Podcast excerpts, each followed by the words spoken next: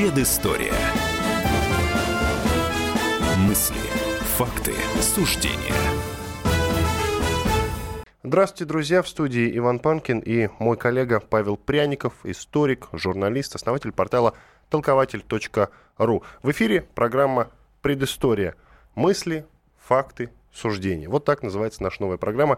И сегодня у нас так называемая премьера. Ну, можно так сказать, это достаточно пафосно звучит, ну и пусть. Итак, э, говорить мы в первой части нашей программы будем о депортации народов в СССР. Ну, сконцентрируемся, конечно, на депортации чеченцев. На этой неделе, я напомню, э, глава Чечни Рамзан Кадыров навечно проклял Сталина. Первую часть э, нашей сегодняшней программы мы расскажем вам, как это было на самом деле.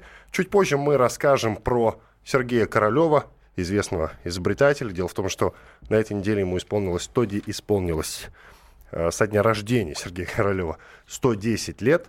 И в самом конце нашего сегодняшнего эфира мы поговорим про убийство посла Войкова. Этот разговор приурочен к столетию э, революции, соответственно, Октябрьской социалистической, потому что мы э, в конце каждой нашей программы будем говорить как раз о известных и неизвестных деятелях революции.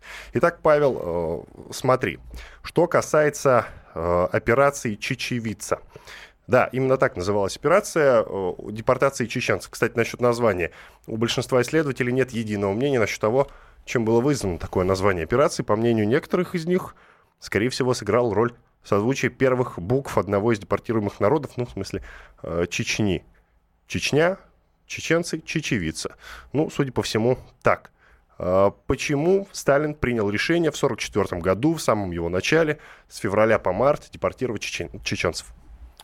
Здравствуйте. Ну, его а, решение было принято с, в связи с тем, что в предыдущие три года, я напомню, что депортация происходила, ну, решение было принято в конце января, а сама депортация в марте, а, в предыдущие два с половиной года было связано с тем, что значительное число не только чеченцев, вообще надо, тогда не разделяли чечено-ингушского народа, вот так говорили, значительная часть чечено-ингушского народа выступила против советской власти.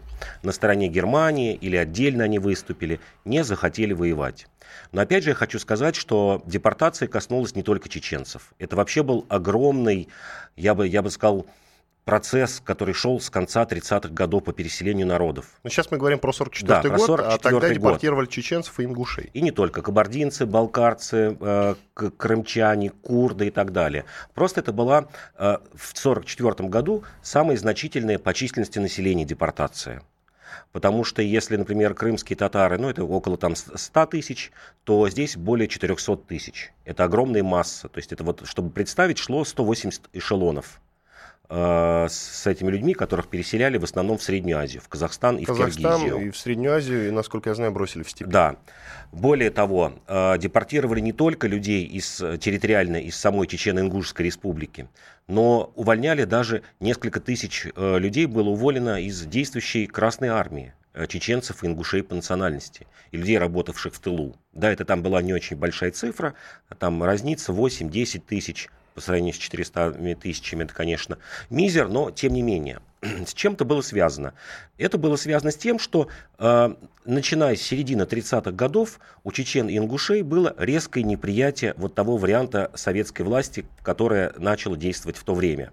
Здесь нужно вот кратко сказать о предыстории о том, что во время революции в 20-е годы э, чеченцы, ингуши и вообще большинство северокавказских народов, они выступили на стороне э, большевиков, Красной армии, и помогли разгромить Белую армию. Но это вот белые очень много в эмиграции как раз плакались и говорили, что если бы вот не тот удар в спину Деникину и вообще казачьим частям в 19 году, то, возможно, мы бы дошли до Москвы, как они говорили. А так они остановились там чуть севернее Воронежа. И, в общем, было очень хорошее отношение, потому что действительно народу была дана письменность, а, начала выращиваться интеллигенция местная, а, никаких сильных запретов по религии не было и там по каким-то, я бы сказал, традиционным отношениям, то, что называется адатом, вот, родоплеменными отношениями. А в середине 30-х годов, да, ситуация изменилась.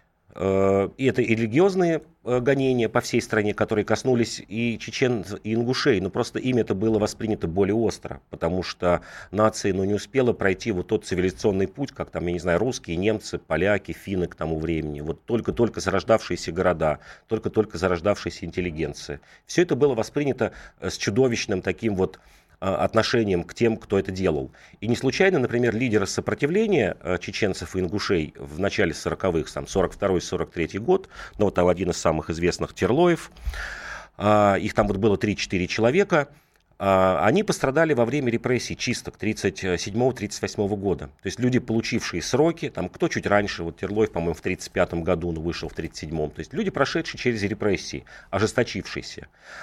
И это как придало, конечно, дополнительный импульс тому, что происходило в первые годы войны в этом регионе. Но я не совсем понимаю. Вот есть известная присказка. Там, где э, война, там есть чеченцы. Почему чеченцы не хотели участвовать в Великой Отечественной войне? Объясни мне, пожалуйста. Вот я не совсем понимаю. Ну вот смотрите, наоборот, первые месяцы показали, ну мы действительно знаем и по Брестской крепости, и по первым месяцам войны это героическое поведение э, северокавказских народов. А положение скорее начало изменяться осенью 1941 года, это вот если быть точным, октябрь-ноябрь. А, начало появляться с засылкой эмиссаров из э, Германии, а, с засылкой эмиссаров из Турции. Начал раздуваться пантюркистский проект и проект независимого северокавказского протектората при Германии. Здесь действительно нельзя преуменьшать роль и старейшин, и мул, и вот таких вот уважаемых э, в то время интеллигентов, редких, людей с высшим образованием, там тоже Терлоев или другие люди работали, к примеру, адвокатами. То есть э, этих людей было легко склонить, пообещать им, что действительно с победой Германии у вас будет независимая республика, в которой никого не будут трогать, вы тут будете жить сами как хотите, можете веровать э, во все, что угодно. Это было приправлено еще и таким расовым, я бы сказал, соусом, потому что, например, немцы, ну, скажем, многие исследователи Э, признавали в северокавказских народов родственную арийскую, родственную арийскую расу. Если, например, к славянам они относились, говорили, что это вот, ну, люди, но такого второго сорта, недочеловеки, то вот северокавказские народы генетически близки, там кто-то находил корни, как даже было с крымскими татарами и с казаками, что это вот мифическая вестготская родина, э, остготская родина таких восточных немцев, вот это Причерноморье. А, ну, вот, вот все эти факторы сложились. Вот факторы все сложились в один, я бы Но так сказал. как можно было поверить в этом смысле немцев, о том, что у них есть какая-то генетическая схожесть? Ну, скажи, ну, это даже вызывает некоторую улыбку. А, мне не совсем понятно, как они на это пошли, я имею в виду чеченский народ, на какие-то переговоры. Более того, насколько я знаю, ни один немецкий солдат не был замечен вообще на территории Кавказа. Разве нет? Нет, замечены были. Были, они дошли до Эльбруса, и знамя там водрузили, и э, были диверсионные группы, в том числе, которые скидывались на территорию Чечни. Да, это в районе Моздока, то есть в районе Северной Осетии остановилось. Но это не значило, что разведывательные группы не принимали участие в каких-то действиях э, в Чечне и в Ингушетии. Сбрасывались с самолетов, э, проникали э, пешком, несколько групп Абвера, которые вступили в связь вот с лидерами чеченского сопротивления. Это вот 42 зима с 42 на 43 год осень. И э, действительно помогали и оружием, и помогали э, средствами связи и всем тем, что используется в партизанской, в диверсионной войне того времени. Я знаю, что в горах было много разнообразных банд. Э, расскажи, какие цели они преследовали, эти самые банды. И многие чеченцы, кстати, э, многих чеченцев не удалось депортировать именно по той причине, что они ушли в банды. Они уходили в банды и до этого, чем очень сильно мешали советской власти. Вообще не складывались отношения у чеченцев. Почему-то года примерно с 1938-го с советской властью они вообще не шли ни на какие переговоры с, с, вот, с представителями каких-либо райцентров. Они как-то совсем-совсем уединились и, что называется, отгородились каменной стеной. Во-первых, почему так произошло, и во-вторых, о бандах расскажи. А, а, действительно, ушло очень много людей э, в банды. Э, даже после депортации, считается, что эта цифра была около 7 тысяч человек. А вообще число э, активных бандитов в 1942-1943 годах достигало 30 тысяч. Это огромная масса, три, три дивизии. И эти люди действовали и после войны, ушедшие в горы. Сейчас я вот чуть-чуть попозже скажу, когда был э, ликвидирован последний, я бы так сказал, фашистский прихвостень Любопытно. Иван Панкин и историк, журналист Павел Пряников. Сделаем двухминутный перерыв, после этого продолжим разговор.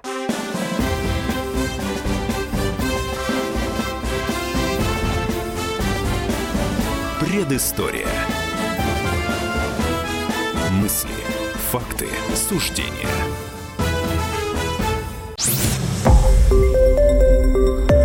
Радио «Комсомольская правда». Более сотни городов вещания и многомиллионная аудитория.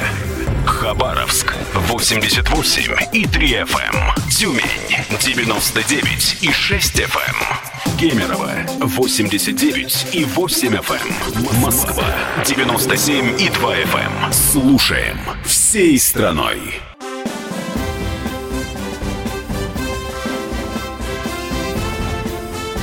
Предыстория. Мысли, факты, суждения. На радио «Комсомольская правда». В студии по-прежнему Иван Панкин и Павел Пряников, историк, журналист, основатель портала толкователь.ру. Мы сейчас говорим о депортации народов СССР, имеем, сейчас имеем в виду Чечню и Ингушей. Ну, подробнее, конечно, о чеченцах, о переселении, о депортации чеченцев говорим.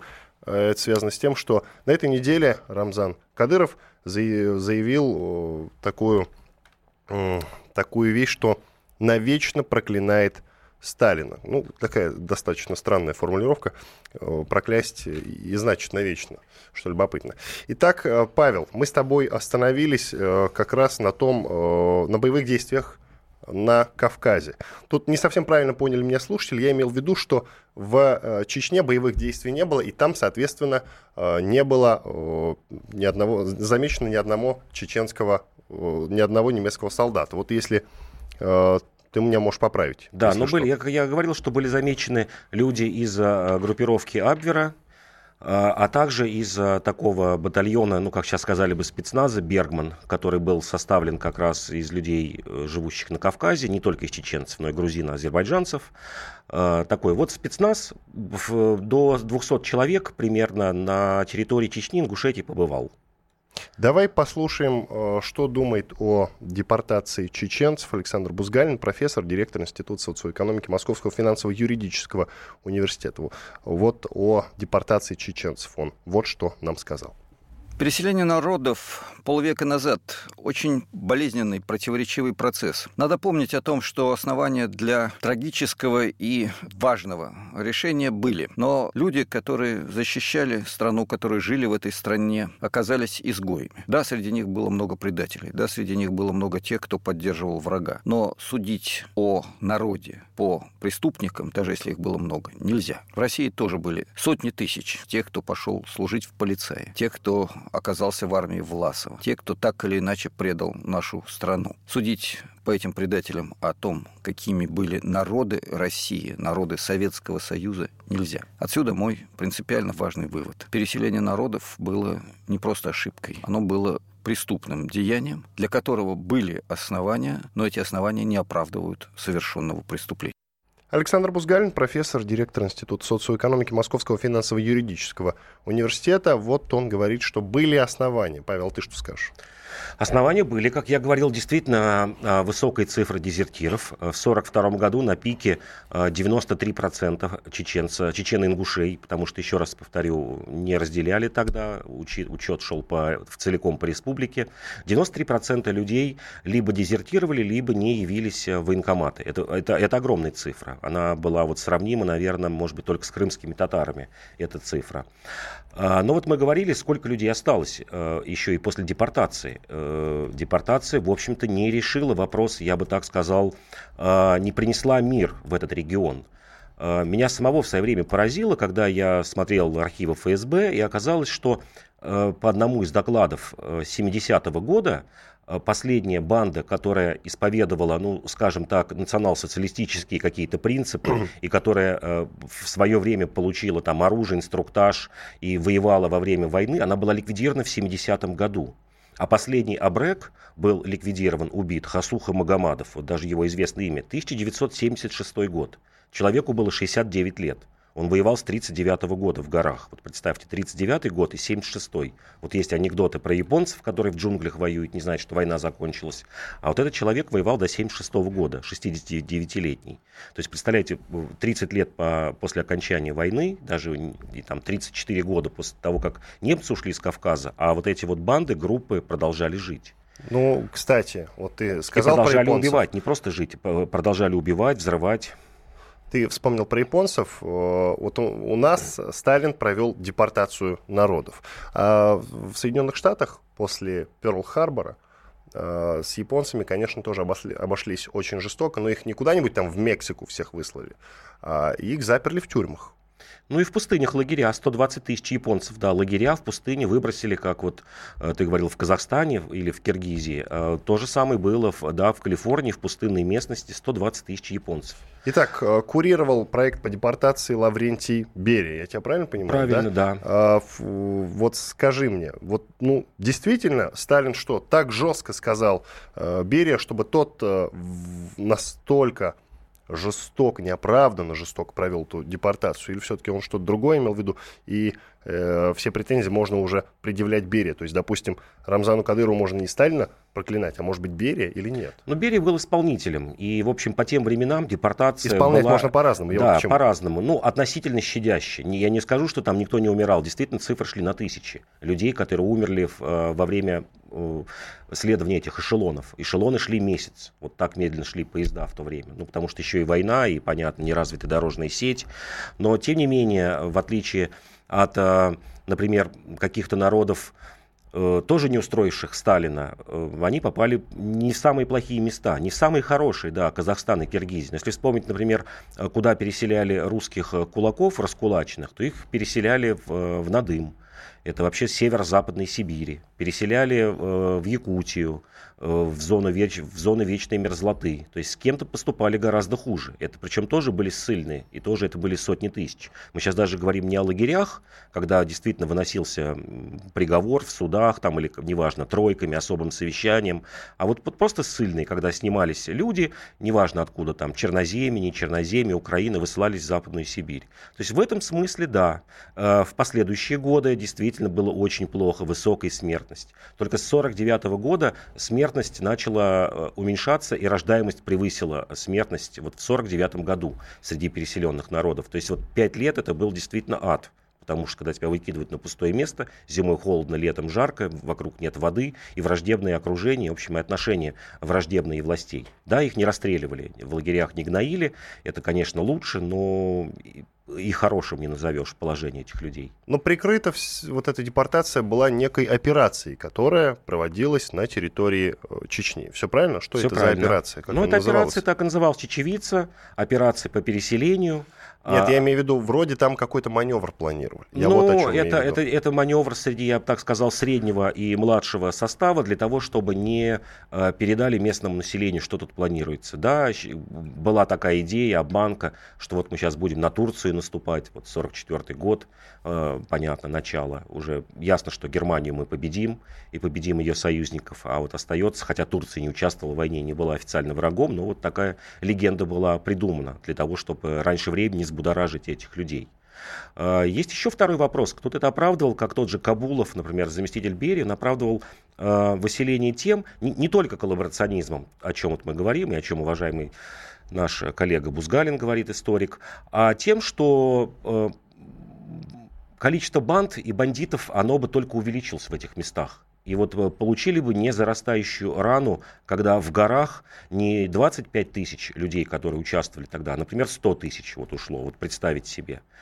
Э, обескровленная Красная Армия, понесшая огромные потери, вынужденные держать огромные гарнизоны э, в Восточной Европе, пусть и побежденные, но все равно. И вот здесь э, образуется группировка с таким количеством огромным людей. Причем, я еще раз напомню, это были не только чеченцы и ингуши, это коснулось и карачаевцев, и балкарцев, и греков черноморских, и крымских татар, и курды, и турки-месхетинцы. То есть это вот полный такой калейдоскоп всех наций, которые жили в Причерноморье и на Кавказе. Скажи, вот такой вопрос. Ну, их переселили, депортировали, а кого заселили на эти территории? А территорию разделили просто. Часть отдали Дагестану, часть сделали просто Грозненской областью, часть отдали э, Северной Осетии, откуда, кстати, появилась такая незарастающая рана конфликта между ингушами и э, североосетинцами, э, которая проявилась в начале 90-х годов. Э, и начали заселять э, русскими, русскими людьми, потому что там была нефтедобыча. Э, нефти добывали гораздо больше, чем сейчас – а, нефть была очень важна, потому что не было никаких месторождений Западной Сибири, как сейчас. Был только Каспий, немножко был Татарстан, только-только открытый Самарская область. Э, то есть Поволжья, и северокавказская нефть, которая была не только в Чечне, а еще там под Майкопом, в Ставропольском крае, где, кстати, до сих пор добывается, даже немножко в Краснодарском крае. Это считался стратегически важный регион, куда действительно переселялись десятки тысяч русских рабочих, ну не только русских, там, понятно, украинцев, белорусов, но, скажем, не кавказских народов, которые начали обустраивать новую жизнь. Я сейчас объявлю номер нашего WhatsApp. Друзья, я обращаюсь к нашей аудитории. Вы можете э, нам писать и спорить э, с Павлом, например, если у вас есть какие-то конкретные вопросы к нему. Э, плюс 7 967 200 ровно 9702. Я напомню, что это номер нашего WhatsApp. Или наш студийный номер телефона 8 800 200 ровно 9702. 02. Звоните и пишите. Сейчас сделаем небольшой перерыв на депортации народов. На этом поставим точку. У меня был какой-то вопрос, но вылетел из головы, пока объявлял номер телефона и WhatsApp. Далее поговорим уже про Сергея Королева. Это великий э, советский конструктор. Я напомню, что без него Гагарин не полетел бы в космос. Ну, например, 110 лет со дня рождения этого великого конструктора исполнилось на этой неделе. Уходим на перерыв, через 4 минуты продолжим эфир.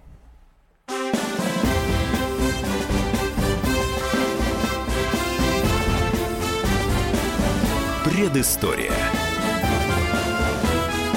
Мысли, факты, суждения.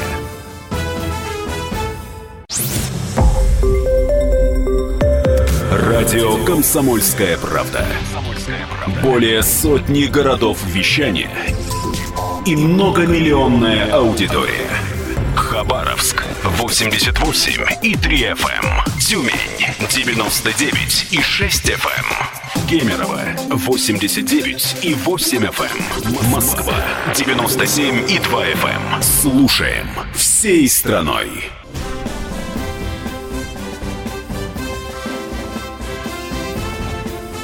Предыстория. Мысли, факты, суждения. На радио «Комсомольская правда». Продолжаем программу в студии Иван Панкин, а также историк, политический журналист, основатель портала толкователь.ру Павел Пряников. Но теперь переходим к другой теме. Мы закончили на теме депортации народов в СССР. Теперь поговорим о Сергее Королеве, великом советском конструкторе, без которого бы не было, ну, кроме всего прочего, и полета Гагарина в космос принципе, вообще. Может быть, э, вообще затянулось бы на несколько десятков лет выход э, в открытый космос космического корабля, потому что я напомню, что э, много-много спустя американцы только вообще смогли что-то сообразить на эту тему, хотя у них был неплохой, в отличие от нас, задел – и они могли нам дать фору, потому что мы помним, что в 1945 году э, все оборудование всех специалистов из Германии, которая тогда была лидером в космической отрасли, они вывезли. Они эту гонку конкретно у нас выиграли, и все равно Королеву удалось первым запустить космический аппарат в космос вместе с человеком, что э, был не просто прогрессом, конечно. Э, и тут любопытный момент. В 1938 году Сейчас можно много, конечно, вообще говорить о биографии Сергея Королева, но в 1938 году по доносу одного из сослуживцев по институту э, его арестовали и приговорили к 10 годам лагерей. Тут вырисовывается очень интересный ракурс. Несмотря на все это, превозмогая обиды к собственному государству, но имея за душой какую-то конкретную идею, которую он хотел притворить в жизнь, он смог простить все обиды своему э, правительству, своей стране. Вот что ты об этом расскажешь, Павел? Вот именно как раз это и, э, я бы сказал, такое одно из главных в биографии Сергея Павловича Королева.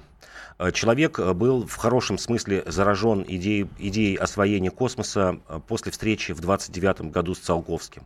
Вот в этом смысле Циолковского я лично, ну и многие другие люди больше ценят не как практика космического, а как теоретика, который открыл путь человеку в космос который говорил, что космос важен не только для того, чтобы туда вот запустить спутник связи, а что это будет следующая ступень развития человечества. И Королев молодой, совершенно человек, 29 год, вот ему 23 года, 22 даже он там в декабре 6 года родился. И вот он встречается с Циолковским, и после этого э, человек окрыленный начинает работать над реактивным двигателем, над, над ракетами. Потому что до этого Королев, ну, талантливый, хороший конструктор, который работал над самолетами. Потом была вторая встреча, 32 год с Циолковским, где вот Королев уже, если он до этого был заражен, то тут, наверное, он уже все в жизни не мыслил э, э без этого. И эта идея, она действительно толкала человека. Я вот представляю, он не просто был на 10 лет лагерей осужден, а это еще и самый сложный лагеря, это Колыма. Человек работал на общих работах, вот просто на тачке, как у нас иногда в фильмах показывают, на тачке возил руду, промывал золото в 40-градусный мороз зимой и там в 30 градусов с комарами летом. И в общей сложности 6 лет, да, слава богу, в 40 году, когда вот пришел Берия, мы много говорили о том, когда Берия не, не, не только остановил вал репрессий, но и стал вынимать из лагерей этих людей. И в том числе вынул Королева. А, еще не над работой, над, над ракетами, над космосом, над, опять над э, работой над самолетами. Но тем не менее, то есть оставшиеся 4 года с 40 по 44 год он провел в шарашках. Да, это лишение свободы, но это все же уже э, не та не свобода, которая была в, э, в лагерях на Колыме. И человек действительно всю жизнь э, не вспоминал предпочитал не вспоминать и не говорить с близкими и с родственниками об этом. Не только из-за того, что там об этом нельзя было говорить. После 53 года, а тем более 56 можно было говорить. Но вот Королев э, это оценивал, да, как неприятный этап жизни, но все остальное хорошее, что у него было, это все затмевало. Вот расскажи о его работе с Туполевым. Как раз да, в одной из шарашек. Да, в одной из шарашек, да, Туполев также прошел эту работу. Сначала была московская шарашка, потом казанская, потом снова московская, где они работали над ракетами. Да, вот Солженицын много писал об этих шарашках, как это было устроено. Там действительно хорошо кормили, там даже за хорошую работу платили какие-то небольшие деньги, были свидания с родственниками. Но а, самое главное, там давали творить. И, и здесь надо опять вспомнить, что это время войны. Э, вот Королев работал э, до 1944 года в этих шарашках. Э, работал во многом над теми же ракетными двигателями, которые были у нас несовершенны к тому времени. Тут действительно помогла победа над Германией в 1945 году. Но тем не менее, человек в этих условиях смог создать вот тот задел, пожалуй, именно вот в эти годы, как раз с 40 по 44 год, я бы сказал еще 45 а, после победы над Германией, вот тот космический задел. То есть идея э, реактивного, э, идея двухступенчатой ракеты, идея реактивного двигателя, идея выхода в космос, она вот родилась именно в эти, в одни из самых тяжелых, э, тяжелые годы и для страны, и для самого Королева. Вот хочу несколько слов сказать о неимоверном темпе, который, который устроил Королев. Итак, 12 апреля 1961 года, как известно, через 4 года после запуска простейшего спутника состоялся первый э, полет первого в мире пилотируемого космического корабля. Он получил имя «Восток-1». Все знают, командиром его был Юрий Гагарин и стал известен во всем мире. Не только Гагарин, а вот Королев не стал известен. Он был э, засекречен, засекречен как да. личность вообще. Э, потом, э, далее идет как раз тот самый неимоверный темп, о котором я сказал выше. Через 4 месяца Герман Титов на орбите провел сутки. Вообще сейчас трудно представить, насколько рискованный был полет тогда. А, Еще через, через год в космос друг за другом улетают уже два корабля, это «Восток-3» и «Восток-4».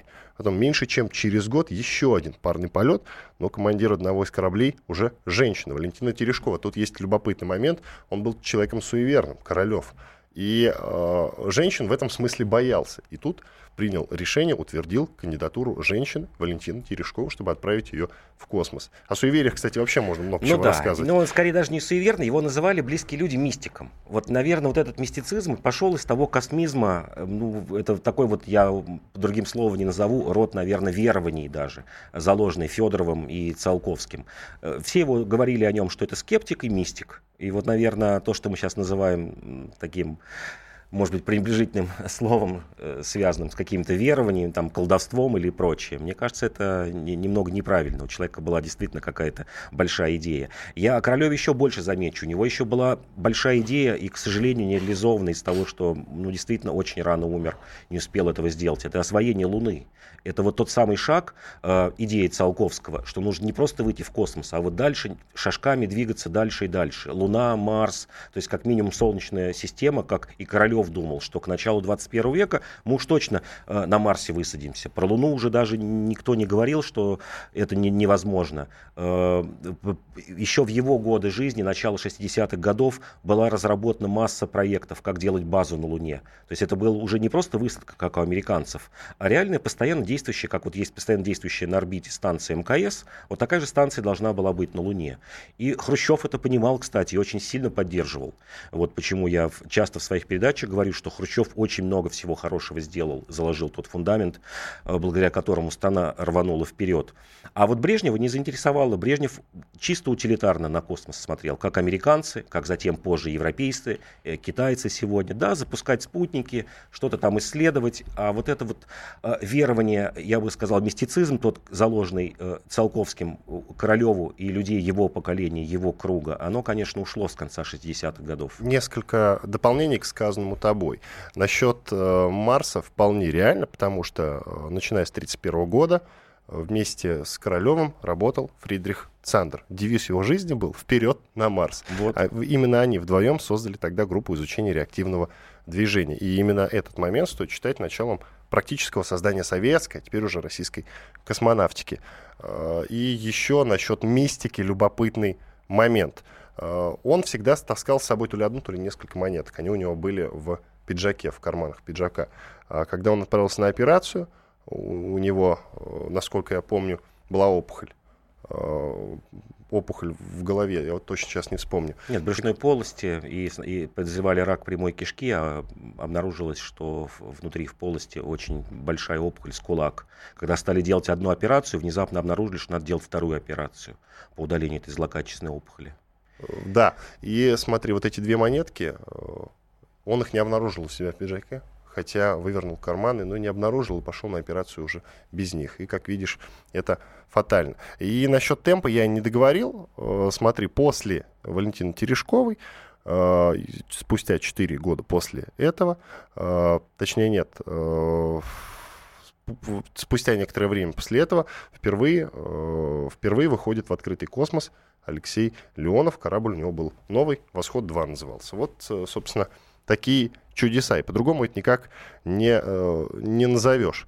Мне вот еще что интересно. Смотри, почему мы после смерти Королева не смогли этот темп держать и дальше. Я понимаю, что Брежнев не интересовался, но были другие люди, которые интересовались. Вот Косыгин, например, интересовался очень. Интересовался, но опять в практическом плане. Обратите внимание, и сегодня также примерно происходит. Началось это в перестройку, я вот хорошо помню, когда люди стали говорить, а что нам дает космос? Вот мы тратим огромные деньги, если не ошибаюсь, по-моему, 5 миллиардов советских рублей космической программы вот в середине 80-х годов из бюджета нее выделялось. И вот шли подсчеты, а вот всего лишь миллиард рублей космос дает. То есть э, вообще была безумная идея перевести его на самоокупаемость что вот космос должен сам зарабатывать. Отсюда вот все эти проекты, кстати, американские, туристов возить за большие деньги в космос, и там, я не знаю, ну, естественно, сейчас уже спутники связи и тому подобное. И этот хозрасчет, как сказать, Хасыгинский с, кончала, с конца 60-х годов, он стал работать в плохом смысле слова и в космосе.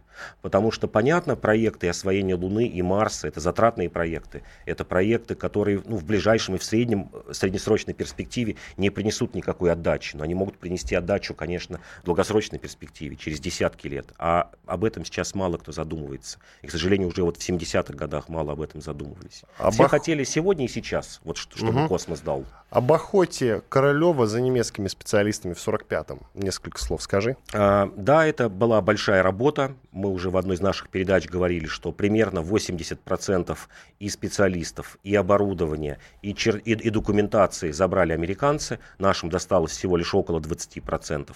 И вот даже с этим багажом, с 20% и с учетом того, что страна была, в отличие от США, обескровлена Второй мировой войны, войной, мы смогли в этом компоненте победить их. Я до сих пор это вызывает удивление, как чудо я, конечно, не называю, но чудо в хорошем смысле, конечно, чудо сделано ли, руками людей, не с помощью мистики. Это понятно. А почему американцам удалось опередить э, российскую группу, а потому которой что... руководил Королев? И основная часть была расположена э, в западной части Германии, э, там, где были оккупационные войска американские, это раз. А второе, сами немецкие инженеры предпочитали уходить на запад. Вот понимали, апрель 45 года, что все, вот сейчас войдут сюда советские войска и предпочли сдаться американцам и даже, и даже заключить сделку с ними.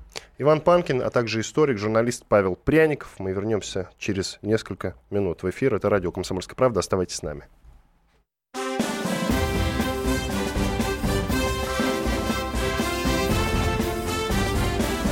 Предыстория. Мысли, факты, суждения.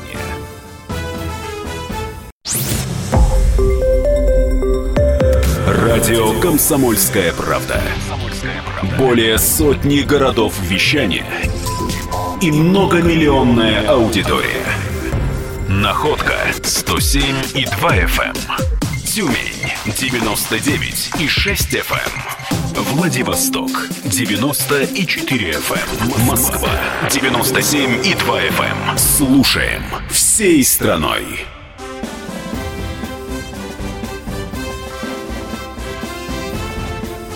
Предыстория. Мысли, факты, суждения. На радио «Комсомольская правда». Еще раз здравствуйте, друзья. Иван Панкин и историк, журналист, основатель портала толкователь.ру Павел Пряников в студии радио «Комсомольская правда». И сейчас пришло время уже перейти к другой теме. Я напомню, почему мы так часто меняем тему. Да потому что у нас теперь не просто историческая программа на какую-то одну заданную тему. У нас теперь скорее такой исторический час. И в конце каждой программы мы будем говорить э, на темы, которые так или иначе связаны, конечно, с Великой Октябрьской революцией.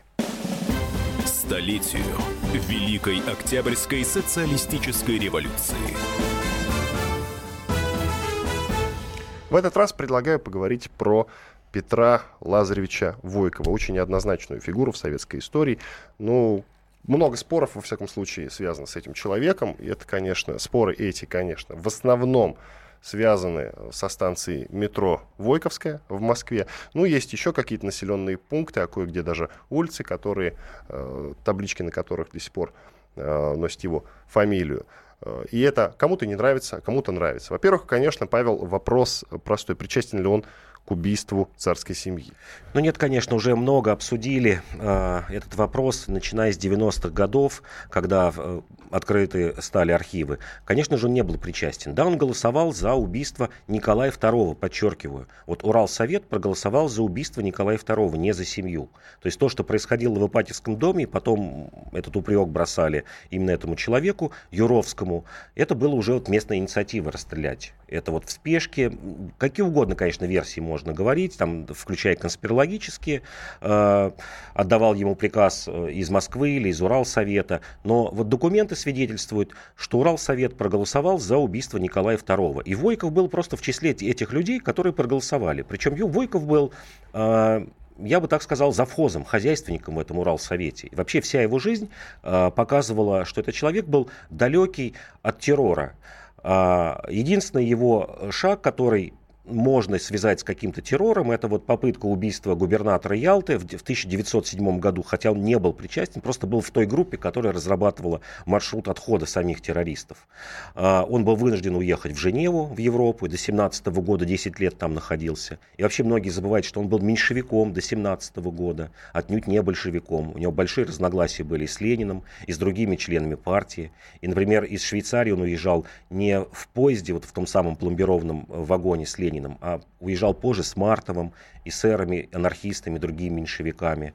До августа 17 года он был ну, фактически пост замминистра труда во временном правительстве. То есть это человек даже вот не такой кровожадный, как его пытаются представить.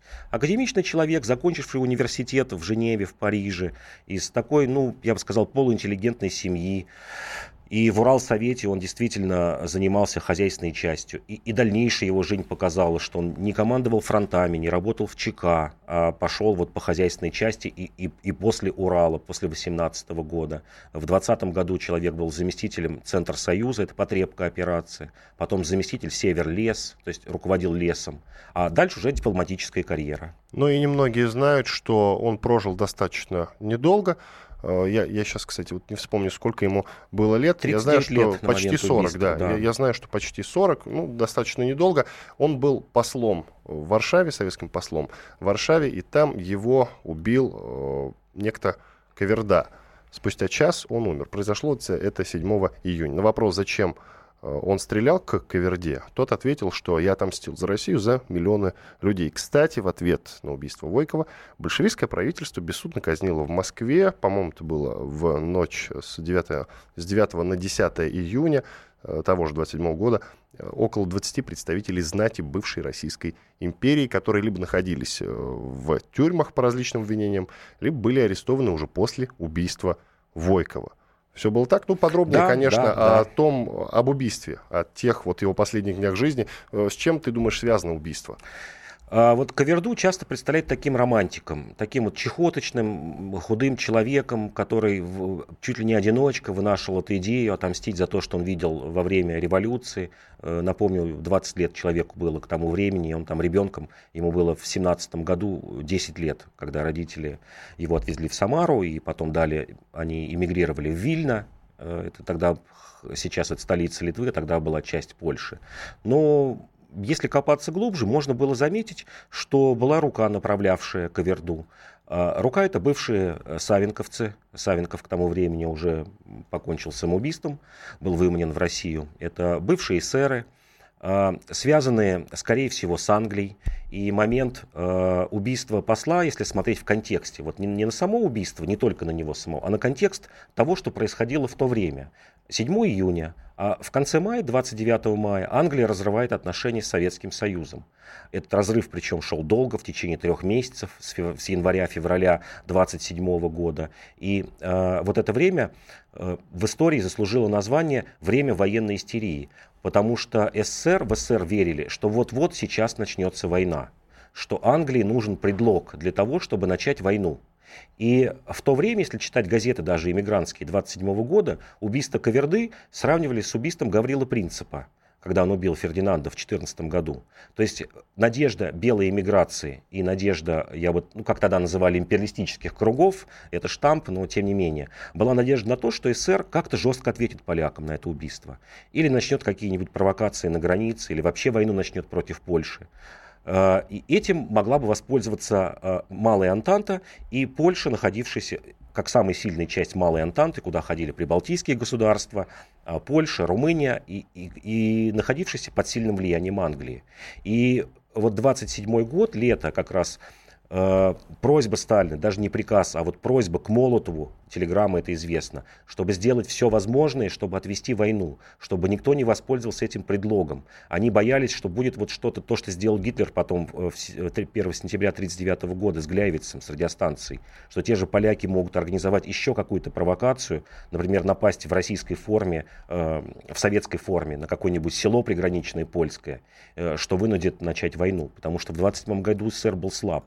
Я думаю, что он точно бы, может быть, не проиграл бы там, э, Москва бы не была занята, но точно бы не выиграл и у Польши, и у этих государств Малой Антанты. Ну, кстати, английский посол в Варшаве докладывал в Лондон, это было в 25 году, я цитирую, «Войков, естественно, не имеет воображения ни о дипломатическом, ни об общественном этикете и чувствует себя весьма угнетенным, когда замечает естественное желание как своих дипломатических коллег, коллег так и польских чиновников ограничивать свои разговоры с ним исключительно пределам, требуемым дипломатической вежливостью. А его послом-то почему направили? Потому что он знал несколько языков и до этого жил за рубежом? Да нет, потому что это был образованный человек, был огромный дефицит образованных людей тогда. Мы вот часто говорим в передаче, эту цифру называю, э, сколько было людей с высшим образованием. Менее 1%. Э, в 1939 году было 0,8%. Начало 20-х годов – это огромный исход э, русской интеллигенции, офицеров, людей с высшим образованием. То есть, если посмотреть на пейзаж СССР там, начала 20-х годов, ну, это счет шел на сотни тысяч людей, у которых было, э, ладно, высшее образование, но даже гимназическое образование законченное, это было ну, каким-то каким чудом для, для страны.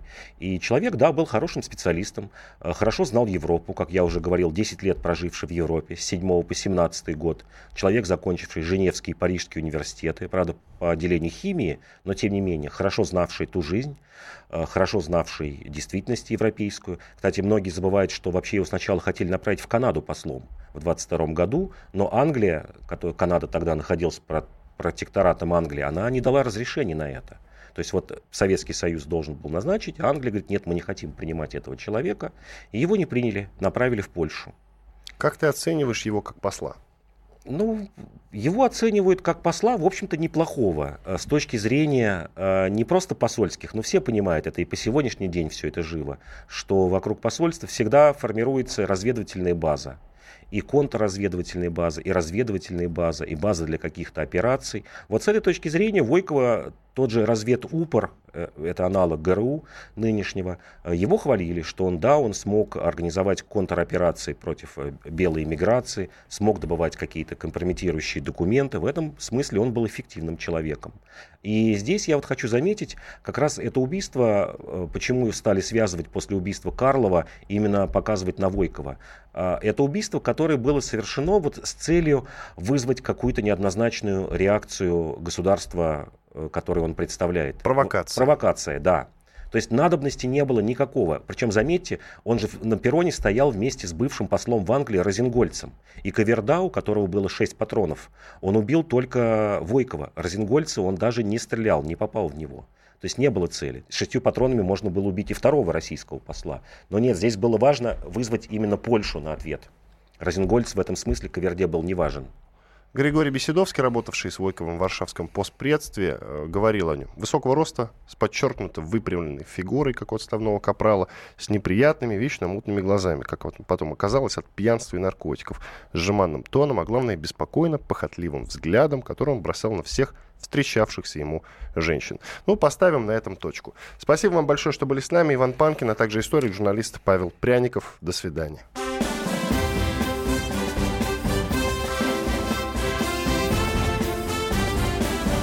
Предыстория.